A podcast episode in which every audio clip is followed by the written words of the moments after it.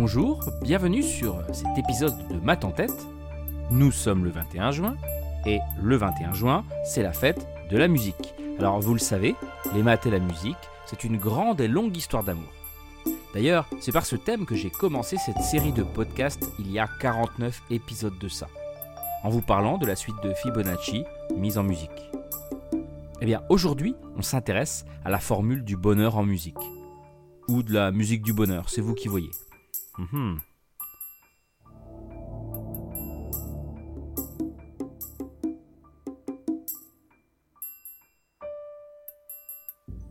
Bon, en 2015, un chercheur hollandais a mené une étude pour déterminer quelles sont les chansons qui mettent à coup sûr de bonne humeur. Oui, oui. Jacob Jolic travaille à l'université de Groningen et a mis le problème en équation, dans une formule qui évalue la capacité d'une musique à mettre le cœur en joie.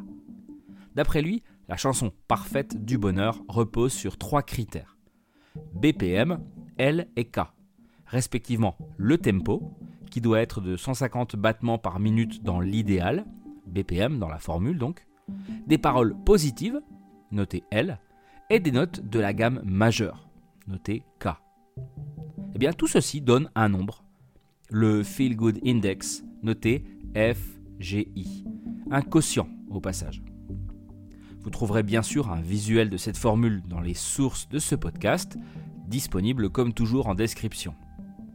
Quelques petites explications, quand même, données par ailleurs par le créateur de cette formule. Au numérateur de notre quotient de Feel Good Index, on trouve sigma des L positives, qui est la somme de toutes les références positives dans les paroles. Ouais.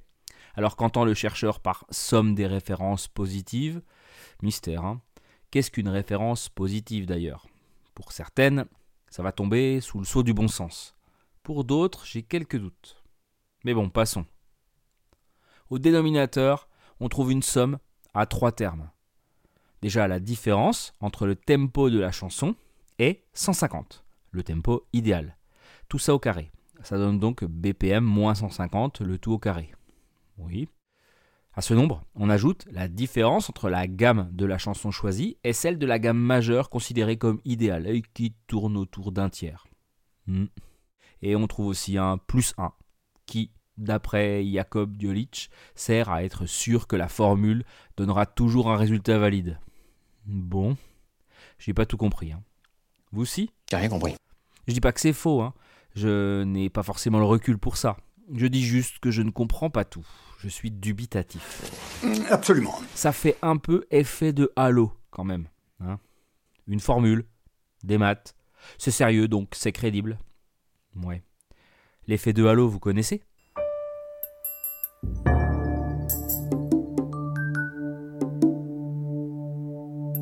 L'effet de halo est un biais cognitif.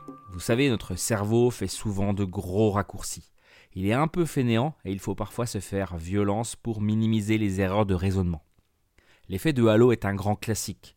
Il se produit quand la perception d'une personne ou d'un groupe est influencée par l'opinion que l'on a préalablement pour l'une de ses caractéristiques.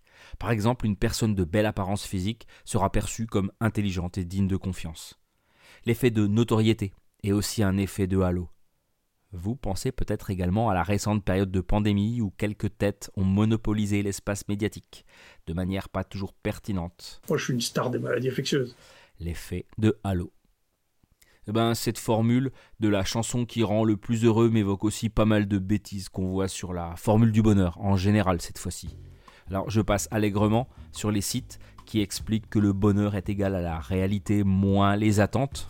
Ouais, il y a aussi un peu plus sérieux, ou qui se prend au sérieux, je ne sais pas. On nous explique par exemple que le bonheur serait mesurable depuis que des chercheurs de l'University College de Londres ont sorti en 2015 une formule longue de 3 km, à grand renfort de symboles, sommes et d'exposants, qui prédirait avec précision le taux de satisfaction face à un événement, de calculer son bonheur à un instant précis. Je vous mets les liens en description afin que vous fassiez une petite idée.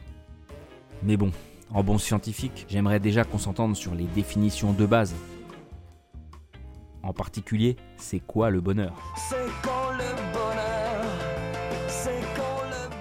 Non, c'est quoi le bonheur? Un peu plus sérieusement, ça m'évoque aussi la formule de Drake, liée au paradoxe de Fermi. Une formule qui dit que le nombre probable de civilisations dans notre galaxie est égal au produit de sept paramètres différents. C'est surtout une formidable occasion de débattre. Mais j'en reparlerai probablement dans un prochain épisode. Revenons à notre formule du bonheur en chanson. On a beau dire, n'empêche, le chercheur a réussi à sortir les 10 chansons les plus susceptibles de donner la patate grâce à sa formule. Alors bon, que des titres anglais. Ouais, et avant 1990 seulement. Pourquoi ça? Mystère, encore une fois. Mais bon, alors ça donne quoi?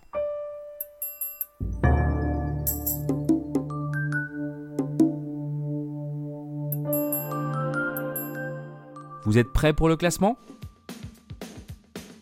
Alors de la place numéro 10 à la 4, hein. Walking on Sunshine de Katrina and the Wave, I Will Survive de Gloria Gaynor, Living on a Prayer de Bon Jovi, Girls Just Wanna Have Fun de Cindy Lauper, I'm a Believer des Monkeys, Eye of the Tiger de Survivor, et Uptown Girl de Billy Joel.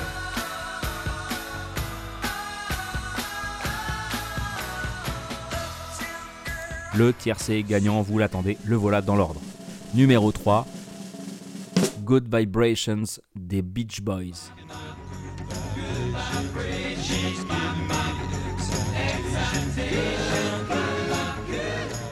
Numéro 2 Dancing Queen d'Abba.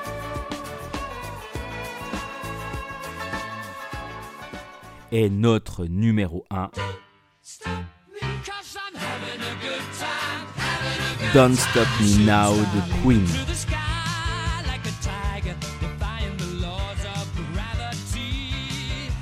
Bon, on ne peut qu'applaudir. Des titres hyper emballants à l'énergie communicative, mais. Mais y avait-il besoin d'une formule mathématique pour ça? Et attention au biais de confirmation, un autre biais cognitif. Vu qu'on trouve que ces chansons donnent la pêche, on valide la formule. Ouais, le biais de confirmation, vous savez, c'est la tendance très courante à ne rechercher et à ne prendre en considération que les infos qui confirment nos croyances, et du coup à ignorer celles qui ne nous arrangent pas. Alors oui, il y a des caractéristiques musicales qui ont un effet bénéfique sur l'organisme, c'est clair. Carol Beffa est un compositeur français au parcours impressionnant. Hein. Il a eu 8 prix au Conservatoire de Paris, a été majeur à Normal Sup et est agrégé de musique. Et quand on lui demande son avis sur la formule de Jakob Jolic, il dit ceci. On a l'impression qu'il fait une liste de tubes et il a fait en sorte que sa formule colle plus ou moins. Je crois que c'est plutôt bien résumé. Mais l'occasion était trop belle pour ne pas parler de mathématiques et de musique, ne pas essayer de les remarier une nouvelle fois. Ce ne sont pas les sujets un peu plus sérieux qui manquent à ce propos, hein, d'ailleurs. Et pour conclure, le grand mathématicien Leibniz a dit en 1712 la musique est un exercice caché d'arithmétique, l'esprit n'ayant pas conscience qu'il est en train de compter.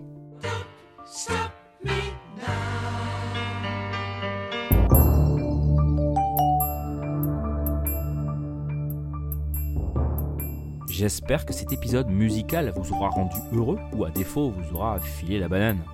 J'ai mis tous les liens des titres cités dans ce podcast dans les sources. Si vous voulez vous faire un petit shot de dopamine, n'hésitez pas. Et si vous voulez partager votre euphorie avec moi, 5 étoiles et un gentil commentaire positif sur Apple Podcast ou Spotify me mettront en joie. Ça aide plus que vous ne croyez à faire grandir l'émission. En tout cas, j'ai été ravi de partager ces quelques minutes mathématiques avec vous.